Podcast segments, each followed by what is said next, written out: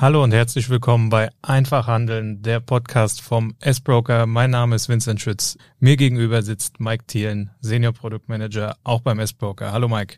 Hallo Vincent. Hallo liebe Zuhörerinnen und Zuhörer. Wer aufmerksam zugehört hat, dem wird aufgefallen sein, eine neue Stimme haben wir hier im Podcast und das ist nicht die von Mike. Ich habe den Podcast jetzt nach unserer Sommerpause übernommen vom Kollegen André Sages, den es zur Deka gezogen hat. An dieser Stelle auch an André nochmal sehr schöne Grüße. Ich bin sicher, er hört uns zu. Ähm, Mike, ich hoffe, wir kriegen das genauso gut hin, wie das mit André der Fall war. Und ich würde sagen, wir starten gleich in unser Thema. Ja, bestimmt kriegen wir das hin. Lass uns loslegen. Sehr schön. Unser Thema heute soll sein die Anhebung der Leitzinsen beziehungsweise Leitzinsen allgemein. Wir können ja mal einen kurzen Blick zurückwerfen. Es war jetzt sehr lange Zeit der Fall, dass wir Minuszinsen und Nullzinsen als Normalität erachtet haben. Im Sommer hat sich das dann verändert. Im Juli kam äh, der Zinsschritt von 0,5 Prozent der EZB. Jetzt ganz aktuell im September einen weiteren Zinsschritt von 0,75 ähm, ja, wir haben jetzt die Situation, dass viele äh, gerade junge Anleger und junge Trader ähm, ja in einem ganz neuen Umfeld sich nun wiederfinden. Früher war es immer so, Angela Merkel war Bundeskanzlerin, Jogi Löw war Bundestrainer, es gab keine Zinsen und jetzt ist alles anders. Deswegen nochmal ganz kurz der Schritt zurück, Mike. Ähm, welche Bedeutung hat denn der Leitzins speziell für die Börsen? Ja, jetzt hat er endlich mal wieder eine Bedeutung. Äh, vorher hatten wir ja keinen Zins oder einen negativen Zins. Das hat ja dazu geführt, dass wir eine wenn du gerade Angela Merkel angesprochen hast, eine Alternativlosigkeit hattest und ähm, du einfach ähm, Aktien ähm, in der überragenden Bedeutung hattest für die Anlage, fürs Trading, für ähm, eben auch teilweise die Altersvorsorge natürlich auch. Und jetzt mit Zinsen äh, kommt natürlich auch wieder ähm, Alternative dazu. Es kommt dazu, dass wir ähm, aber auch ähm, von den Bewertungen her runtergehen, bei Aktien beispielsweise, dass Anleihekurse runtergehen und äh, damit hat der Leitzins jetzt wieder eine sehr, sehr große Bedeutung, insbesondere ähm, dann eben auch die Schritte, die ja nach und nach erfolgen. Es ist ja nicht nur ein Zinsschritt, sondern es werden ja noch weitere folgen und der Leitzins wird angehoben auf ein Niveau, was wir sehr, sehr lange im Euroraum nicht gesehen haben. Und äh, wenn man ja auch mal nach Amerika schaut, viereinhalb Prozent werden es wohl bis zum Ende des Jahres werden. Ähm, das hat man auch ewig nicht gesehen ähm, und daher eine sehr, sehr große Bedeutung ähm, auch für Kursentwicklung und auch dafür, wie man Anlage jetzt wieder leben sollte. Du hast gerade angesprochen, äh, die FED war in ihren Zinsschritten immer etwas offensiver als die EZB, auch wenn die EZB jetzt gerade im September nochmal kräftig nachgezogen hat. Äh, woher kommt das aber, dass die FED da etwas schneller vorangeht, wo wir doch alle äh, vor ähnlichen Problemen stehen? Ja, anfangs war ja die Fed auch etwas zögerlich. Die haben ja gesagt, es ist alles transitory auf Englisch, also einfach nur über einen kurzen Zeitraum hohe Inflationsraten. Dann mussten sie davon abrücken, weil sie eben auch gesehen haben, dass die Entwicklungen ähm, sich eben durchaus anders darstellen und ähm, eben auch eingestehen, dass das ein Fehler war. Ähm, bei der Fed und bei der EZB, da gibt's teilweise auch ein bisschen unterschiedliche Gründe. Hier in Europa ist es ja vor allen Dingen die Energiekrise, ähm, eben bedingt durch den Krieg in der Ukraine und die große Abhängigkeit, die wir da auch zum russischen Gas, insbesondere Deutschland haben. Ähm, und die Energie macht eben einen Großteil der Inflation hierzulande aus. In Amerika ist es ein Problem, ähm, das anders geartet ist. In der Form haben die gar nicht diese Energiekrise, wie wir sie hier in Europa sehen, sondern äh, beispielsweise ähm, Corona bedingt ähm, entsprechende Stimuluspakete der Regierung, die halt eben auch dazu ähm, verleitet haben, Konsum, Konsum, Konsum und ähm, dann aber auch noch auf der anderen Seite Angebotsengpässe, die eben ähm, das Angebot gering halten, die Nachfrage aber hochgehalten haben. Ein robuster Arbeitsmarkt, der eben auch dafür gesorgt hat, dass viele äh, Menschen eben auch ähm, sozusagen finanzkräftig sind und Geld ausgeben und äh, niedrige Zinsen, die dafür gesorgt haben, dass Konsumentenkredite beispielsweise immer wieder aufgenommen äh, werden und äh, dort dann eben auch noch weiter die Nachfrageseite bearbeiten. Und äh, das hat dann natürlich dazu geführt, dass ähm, es anders gelagert ist bei der FED und dass wir trotzdem natürlich ähm, hohe Inflationsraten in beiden Regionen haben. Aber die Fed hat das erkannt und kann und wird jetzt auch schneller vorangehen. Das haben wir jetzt gesehen. Ähm, die EZB hat die Inflation noch etwas länger verschlafen.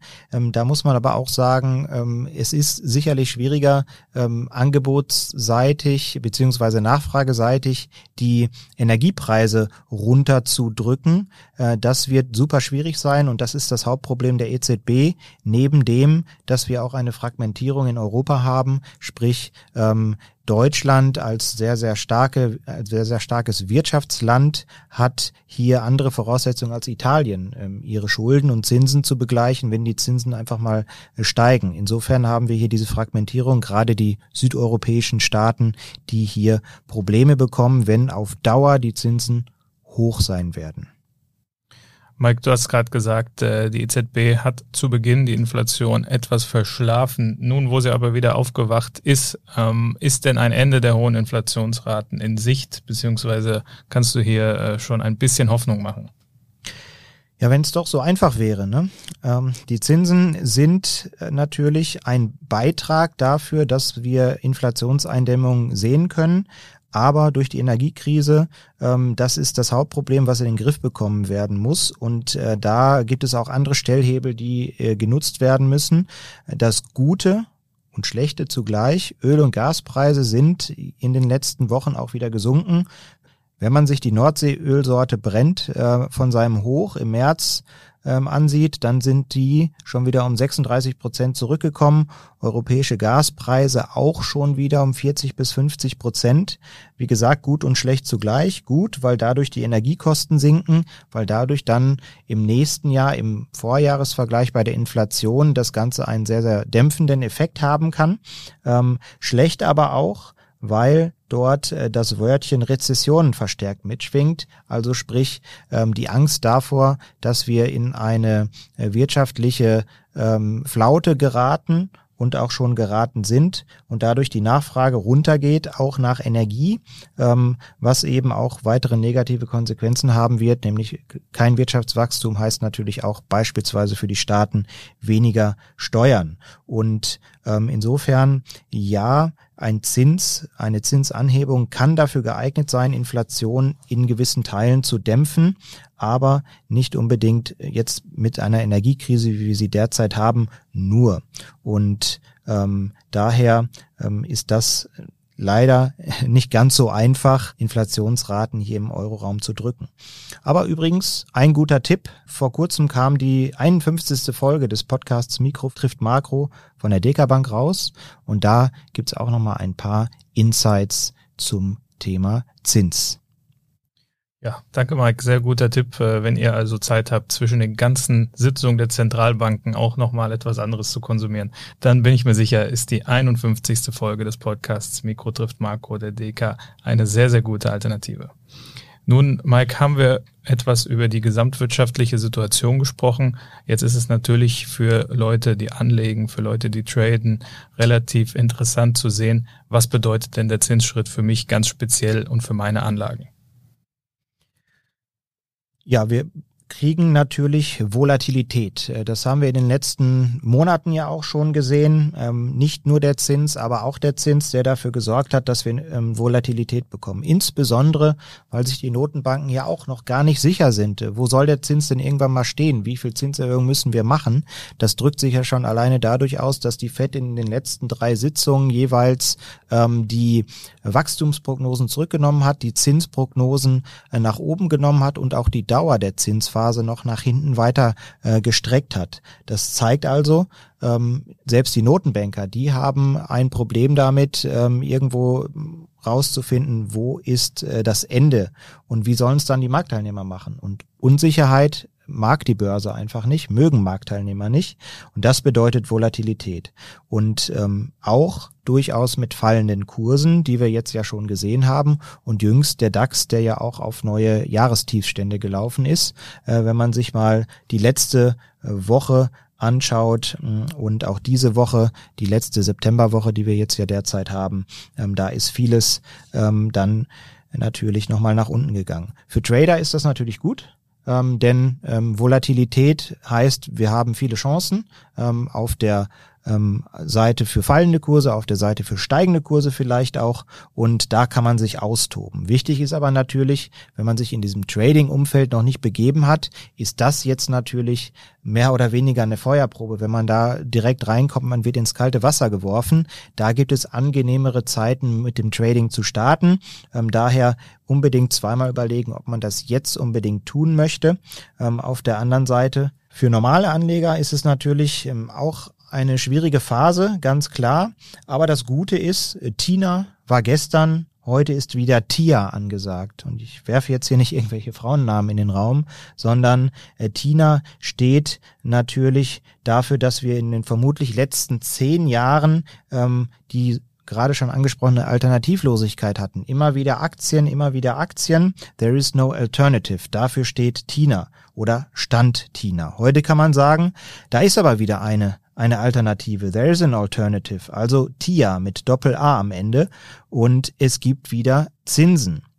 Natürlich nicht das Sparbuch oder das Tagesgeldkonto, was ich jetzt damit ansprechen möchte, sondern auch Anleihen, Staatsanleihen, die jetzt ja plötzlich wieder drei, vier, fünf Prozent oder mehr an ähm, Rendite abwerfen, an Zins abwerfen. Auch Unternehmensanleihen von soliden Unternehmen ähm, können wieder in den Blick genommen werden. Ähm, das ist also auch erfreulich, dass man jetzt nicht immer alles nur noch auf Aktien fokussieren muss, sondern wenn man etwas Stabiles haben möchte, einen stabilen Zins, mit dem man planen kann, äh, dann gibt's jetzt wieder einen und auch einen recht guten, ähm, der vermutlich im nächsten Jahr auch dafür sorgen kann, dass man da auch Realzinsen rausholt und äh, nicht nach Inflation immer noch negative Renditen erzielt.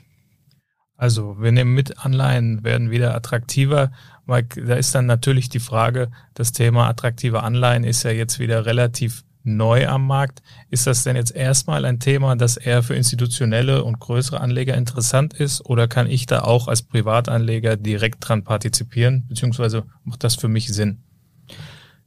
Ja, genau. Also Privatanleger können natürlich auch Anleihen kaufen. Wir hatten ja mal ein Dilemma äh, vor ein paar Jahren, als die Regulatorik mit MIFID II aufgekommen ist. Da war es zuerst mal so, dass ähm, Anleihen fast äh, komplett äh, aus dem Privatanlegermarkt verschwunden ist, weil die Vorgaben so waren, ist nicht für Privatanleger geeignet. Das hat sich zum Glück gewandelt. Da hat die Regulatorik dann zum Glück auch ein Einsehen gehabt und man kann jetzt wieder einfacher als Privatanleger auch Anleihen eben ins Portfolio Portfolio bringen. Und ähm, klar ist das auch was für Anleger. Ähm, man sollte natürlich auch wissen, für wie lange möchte man diese Anleihen im Portfolio haben und dann auch auf die Laufzeiten gucken. Denn äh, wenn wir immer noch weiter steigende Zinsen haben, dann sorgt das ja dafür, dass sage ich jetzt mal, alte Anleihekurse ähm, purzeln. Also wenn ich jetzt eine Anleihe habe in meinem Depot mit zwei Prozent und der Zins wird angehoben ähm, von drei auf vier Prozent, dann sinkt der Anleihekurs, weil ansonsten wird ja keiner mehr diese Anleihe kaufen ähm, am Markt, weil er für drei oder vier Prozent ja eine, eine bessere Anleihe, eine bessere Verzinsung bekommen kann. Und dadurch muss der Kurs in dieser zwei Prozent Anleihe auch sinken, damit ich ähm, die noch verkaufen kann und damit auch einer die gleiche Rendite sozusagen bekommt, also diese vier Prozent zum Beispiel. Und ähm, deswegen muss man immer wieder auch darauf achten, wenn man bis zur Endfälligkeit halten möchte, also sprich auch mit den Laufzeiten rechnen, die man braucht und ähm, dort dann am besten nicht nervös werden, wenn dann Anleihekurse fallen, wenn die Zinsen noch ein bisschen weiter steigen. Womit ist man zufrieden? Ist da die Frage. Sind es vier Prozent, sind es fünf Prozent oder äh, was auch immer? Und dann ist das natürlich auch für Privatanleger geeignet. Nur damit muss man sich natürlich auskennen mit solchen äh, Geschichten. Ähm, warum sinken Anleihepreise? Warum steigen auch Anleihepreise? Ähm, was hat das mit der Laufzeit und mit der sogenannten Duration zu tun? Jetzt haben wir, Mike, denke ich, äh, die Themenschwerpunkte Aktienmärkte und Anleihenmärkte für private Anleger ganz gut eingeordnet. Nun sind das aber natürlich nicht die beiden einzigen Assetklassen, auf die Privatanleger gucken. Wie sind denn die Auswirkungen der Zinsentscheidung auf andere Assetklassen? Ich denke da jetzt vor allem an Devisen, aber auch an Immobilien. Ja, da müssen wir wieder das Zusammenspiel auch mit der Zinsentwicklung betrachten, wenn wir auch auf äh, Währungen schauen. Ähm, die Fed hat es ja vorgemacht sozusagen, sehr, sehr starke, sehr scharfe, sehr entschlossene Zinsentscheidungen. Das hat dazu geführt, dass der US-Dollar super stark ist. Wenn man sich den US-Dollar-Index anschaut, der läuft aktuell von Jahr, äh, 20 Jahreshoch zu 20 Jahreshoch ähm, und ist also super stark. Und das auf der anderen Seite macht natürlich viele andere Währungen zu schaffen. Wenn wir uns den Euro anschauen, anschauen, auch einfach aufgrund dieser Zinsdifferenz, diese Zinsschere, die sich jetzt aufgetan hat zwischen Euroraum und dann eben äh, USA, dann ähm, sieht man eben auch schon die Gründe, warum der Eurokurs gefallen ist. Und solange sich die Schere nicht wieder irgendwie schließt, ähm, wird es so weitergehen, dass der US-Dollar sehr stark bleibt, dass zum Beispiel der Euro schwach auch im Vergleich zum US-Dollar sein wird. Und daher muss man dann immer wieder schauen. Viele ähm, Gelder sind dann eben auch in Richtung USA geflossen in den letzten Monaten und ähm, haben dort dann eben auch ausgemacht, dass dort ähm, der ähm, entsprechende sichere Hafen ist, die Reservewährung US-Dollar, die dann damit angesprochen wird und dass man dort dann möglicherweise bessere Renditen erzielen kann. Und daher der US-Dollar, der macht nicht nur dem Euro zu schaffen, aber man kann auch auf das britische Pfund schauen, man kann auf Emerging Markets schauen, auf die Währungen dort. Ähm, da sind ja auch viele Schulden in US-Dollar. Das macht äh, den Währungen, aber natürlich auch den Ländern zu schaffen. Da muss man auch einen Blick drauf werfen. Ähm, das heißt aber insbesondere der, der starke US-Dollar, der hier viele Währungen ein bisschen schlecht wegkommen lässt aktuell. Bei Immobilien ist es so, ähm, wir haben jetzt natürlich wieder Zins und äh, Zins heißt eben auch, es steigen Zinsen, Hypothekenzinsen beispielsweise in den USA. Ähm, das heißt eben auch, dass man sich, äh, wenn man ein Haus kaufen möchte, mehr äh, verschulden muss sozusagen, denn man muss mehr Zins bezahlen. Auf der anderen Seite sind die Preise aber nicht so stark gefallen, wie die Zinsen angestiegen sind. Und das macht es natürlich schwer ähm, oder schwerer als überhaupt schon, ähm, Immobilien zu erwerben, wenn man das jetzt zum Beispiel auch für den Eigenbedarf ähm, machen möchte. Ähm, das ist eine Entwicklung, die aber noch nicht abgeschlossen ist. Da muss man weiter beobachten. Immobilienpreise ähm, fallen, aber wie gesagt, der Zins ist schneller gestiegen und insofern ähm, da sicherlich nochmal äh, genauer drauf schauen, vielleicht erstmal noch weiter abwarten, auch wie sich die Zinsentwicklung dann auftut, was mit den Preisen dann weiter noch passiert.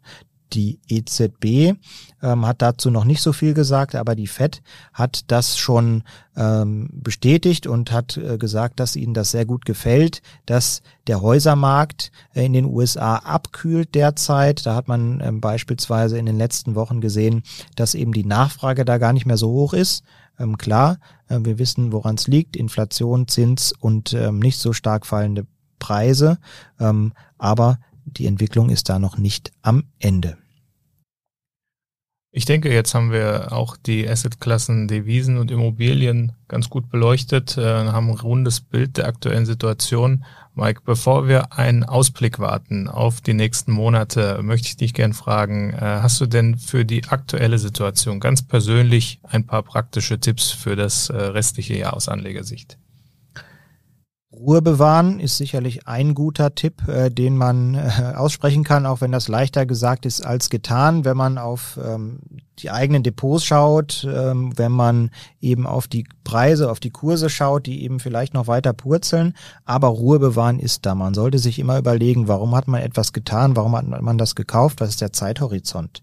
Ähm, wenn wir zum Beispiel Sparpläne betrachten, dann sollte man, wenn es denn eben geht, ich weiß, es gibt ja auch jetzt aktuell viele Schwierigkeiten, ähm, die äh, Gasrechnungen, die jetzt auch äh, kommen oder auch die Abschläge, die erhöht werden bei dem einen oder anderen, ähm, das ist nicht so einfach, aber wenn man es denn eben kann, sollte man Sparpläne durchaus laufen lassen, denn die Phasen, wo alles eingetrübt ist und sehr negativ erscheint, das sind eigentlich die besten Phasen, um zum Beispiel am Aktienmarkt eben auch zu investieren. Ähm, denn ähm, wenn man sich mal verschiedenste Statistiken anschaut, wenn der Zeithorizont lang genug ist, dann hat man in der Vergangenheit zumindest immer wieder sehr, sehr gute Renditen erzielen können, gerade wenn man in Krisen eingestiegen ist. Sparpläne laufen lassen ist das eine. Wenn ich aber nun in der aktuellen Situation trotz der ganzen Belastungen, die wahrscheinlich auf viele von uns zukommen werden, noch etwas übrig habe, wäre das denn auch jetzt ein günstiger Zeitpunkt, um neue Sparpläne abzuschließen? Ja, auf jeden Fall. Denn der Cost-Averaging-Effekt, der sorgt ja dafür, selbst wenn man eben jetzt das Tief nicht trifft, und das ist ja das Schwierigste an der Börse, das Tief auch wirklich zu treffen, äh, dass man eben dadurch eben äh, die, den durchschnittlichen Einstiegskurs immer wieder verringern kann, sollten die Kurse noch weiter fallen. Insofern klares Ja, Sparpläne auch neu abschließen ist sicherlich ein Thema. Ähm, mit Einzelkäufen kann man das natürlich auch tun. Man sollte jetzt nicht alles auf eine Karte setzen, sondern am besten da auch in Tranchen einsteigen, also nicht nur einmal kaufen, sondern einfach mal auch den, den Anlagebetrag splitten und auch zeitlich in die Länge strecken, äh, damit man dort eben auch so eine Art Cost Averaging mit Einmalkäufen ähm, machen kann. Ähm, das ist eben auch das Thema, was man beobachten sollte und angehen sollte. Einmalkäufe nicht wirklich als Einmalkauf, sondern splitten. Wir haben es vorhin schon versprochen, wir wagen jetzt am Ende nochmal einen kleinen Ausblick auf die nächsten Monate, auch auf das nächste Jahr. Mike, jetzt wollte ich dich eigentlich fragen, ob denn noch weitere Zinsschritte zu erwarten sind. Ich glaube, das haben wir jetzt schon rausgehört. Das ist ganz klar der Fall. Deswegen jetzt eher die Frage, Mike, äh, bedeuten denn langfristig hohe Zinsen auch eine langfristige Neubewertung aller Assetklassen? Die Neubewertung ist ja schon im Gange. Also das kann man ja schon seit ähm, geraumer Zeit sehen durch die Zinsentwicklung und durch die Zinserhöhung und durch die Zinsprognosen. Ähm, Aktien ähm, und Anleihekurse befinden sich sozusagen auf 52 Wochentiefs, wenn man sich den DAX anschaut, wenn man sich US-Indizes anschaut, wenn man sich europäische oder auch amerikanische Anleihen anschaut, also westliche Anleihen. Äh, das ist dort ganz klar der Fall. Ähm, auch Rohstoffe ähm, machen nach einem wirklich großen Sprung nach oben. Das ist ja egal, ob man Öl nimmt oder ob man Kupfer nimmt oder andere ähm, solcher Rohstoffe. Die sind ja erst stark angestiegen, machen jetzt aber auch eine, eine große, große Korrektur durch. Ähm, auch insbesondere durch den starken US-Dollar und die Zinsentwicklung. Auch Gold ist weit von dem ähm, 52 Wochen hoch oder Rekordhoch entfernt. Ähm, das ähm, ist also auch schon eine Neubewertung, die im vollen Gange ist, die aber noch nicht, auch aufgrund der Unsicherheit, abgeschlossen ist. Abseits der Zinsen, ähm, du hast ja auch schon angedeutet, wir stehen politisch, gesellschaftlich wahrscheinlich vor einem relativ schwierigen Winter. Alle stimmen sich schon darauf ein. Äh, wir haben jetzt ein etwas äh, differenzierteres Bild an den Börsen gezeichnet. Es gibt also durchaus auch Einstiegschancen. Es gibt durchaus Chancen, die man nutzen kann. Steht uns aber allgemein gesagt äh, auch an den Börsen ein harter Winter bevor? Also ich glaube, ich muss jetzt mein Portemonnaie zücken und das Phrasenschwein füllen, denn ähm, erstens, an der Börse muss man immer mit allem rechnen und zweitens, der Markt hat immer recht. Daher ist es gut, wenn man sich auch auf alle Eventualitäten vorbereitet und vorbereiten kann, was man dann als Anleger äh, zu welchem Zeitpunkt und bei welcher Kondition sozusagen tut. Wir werden noch schwankungsreich unterwegs sein in den nächsten Wochen. Es gibt noch zu viel Unsicherheit am Markt. Ähm, und das mögen ja die ähm, Anleger und die Marktteilnehmer eben nicht. Aber äh, für den Winter kann man vielleicht sagen, ähm, die Börse blickt ja sozusagen voraus, sechs bis zwölf Monate. Das heißt, wenn wir jetzt mal sechs Monate in die Zukunft schauen, dann haben wir ja schon wieder irgendwas März beispielsweise. Und äh, da ist der Großteil des Winters ja schon vorbei, aber da haben wir immer noch die anderen Unsicherheiten, die da sind, um zwei Dinge zu nennen. Der Ukraine-Krieg, keiner weiß, wie lange der dauert, wie lange das noch Einfluss hat auf die verschiedensten Dinge, wie zum Beispiel die Energiepreise.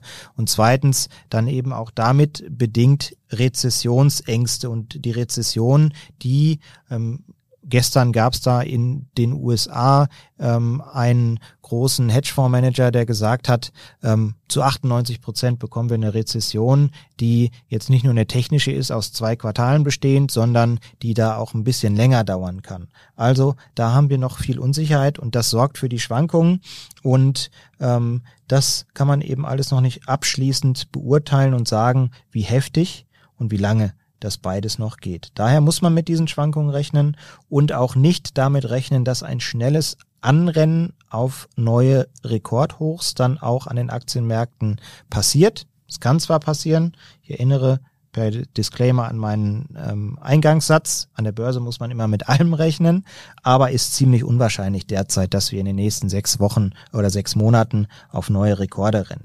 Deswegen eher, wenn man ähm, in der Fußballersprache bleibt, so wie es die eine Tabellenhälfte, die untere Tabellenhälfte in der Bundesliga eigentlich immer macht, eher nach unten schauen derzeit. Mike, jetzt muss ich den Impuls unterdrücken, hier in Richtung Fußball abzuschweifen. Äh, aber eine letzte Frage habe ich trotzdem noch an dich. Äh, die ist eher praktischer Natur. Ich habe äh, vorhin nach Tipps gefragt, was man jetzt als Anleger tun könnte. Ähm, da hast du auch gerade auf die Sparpläne verwiesen. Äh, meine nächste Frage geht in eine ähnliche Richtung, ist dann aber wohl äh, ja doch eher zwischenmenschlicher Natur. Ähm, viele schauen ja trotzdem ängstlich auf die Kurse, die sehen ihre Sparpläne, sie haben trotzdem oft mit Einzelwerten zu kämpfen, die gerade fallen. Äh, wie wird man denn da nicht nervös? Wie bleibt man ruhig, ohne äh, überhastet sich vielleicht von Werten zu trennen, von denen man sich noch gar nicht trennen sollte? Ja, abwarten und Tee trinken, äh, könnte man sagen, kann auch helfen. Also wenn man mal nervös auf die Börsenkurse schaut, aufs eigene Depot schaut, vielleicht dann nochmal in die Küche gehen, Tee machen, nochmal drüber nachdenken, das, äh, was zu tun ist, äh, das ist sicherlich sinnvoll, denn das Hektische und aus dem Affekt heraus agieren, das sorgt eigentlich immer für viele, viele Fehlentscheidungen, die getroffen werden. Deswegen einfach mal überlegen bei den einzelnen Investments, die man hat oder die man tätigen möchte, bei denen, die man hat, was ist denn der Grund für den Kauf gewesen und ist diese Idee noch intakt? Wenn ja, dann gibt es ja erstmal gar keinen Grund, auch wenn die Kurse fallen, ähm, rauszugehen. Insbesondere wenn wir es mit Qualität zu tun haben, Qualitätsunternehmen oder auch ETFs, die in Qualität investieren oder Fonds, die man hat, die ja da qualitativ auch sehr gut aufgestellt sein können. Ähm, das muss man sich immer wieder fragen. Bei Neuinvestments ist jetzt schon die Zeit gekommen, ist die Frage, kann man noch abwarten? Ähm, das muss man sich da natürlich auch stellen. Ähm, auch als Anekdote, viele Profi-Anleger oder Profi-Trader, die haben auch so ein paar Rituale. Ähm, ich ähm, erinnere mich da an John F. Carter aus den USA, der hat vor seinem äh, Monitoren immer einen Totenkopf stehen. Wenn er eben von seinem Plan abweicht, dann guckt er da drauf, ähm, was da passieren kann, nämlich dass das Geld dann eben futsch ist beispielsweise. Und das äh, sorgt für ihn als Ritual dazu, dass er ähm, da dann eben nicht so in diese Hektik verfällt. Andere Dinge kann man da natürlich auch tun. Ähm, ähm, ich habe zum Beispiel so ein Poster bei mir an der Wand, wo dann eben die langfristige Aktienmarktentwicklung ist und äh, da eignet sich so ein Buch wie das von Jeremy Siegel, Stocks for the Long Run auf Englisch oder Aktien für die Ewigkeit auf äh, Deutsch. Der hat das mal in einem 200 oder über 200 Jahre Abschnitt ähm, gezeigt, was sich eigentlich getan hat äh, bei den verschiedenen Assetklassen, Aktien, Bonds, also Anleihen, Gold, auch Währungen und ähm, was man eben äh, gemacht hätte daraus, wenn man ein Dollar damals investiert hätte. Und das zeigt immer wieder gut an, ähm, Geduld ist wirklich eine Tugend. Vom Tee haben wir dann über den Totenkopf bis hin zum Nachschlagwerk unseren Hörerinnen und Hörern, glaube ich, ganz gute Tipps mitgegeben, was denn jetzt zu tun ist. Ich denke, damit könnt ihr auch die Zeit überbrücken bis zur nächsten Folge, die ihr Ende des nächsten Monats wieder an selber Stelle hören wird. Behaltet einfach unsere Kanäle im Blick. Mike, ich bedanke mich ganz herzlich für deine Zeit. Ja, danke auch. Sehr gerne. Und wir hören uns wieder. Ciao.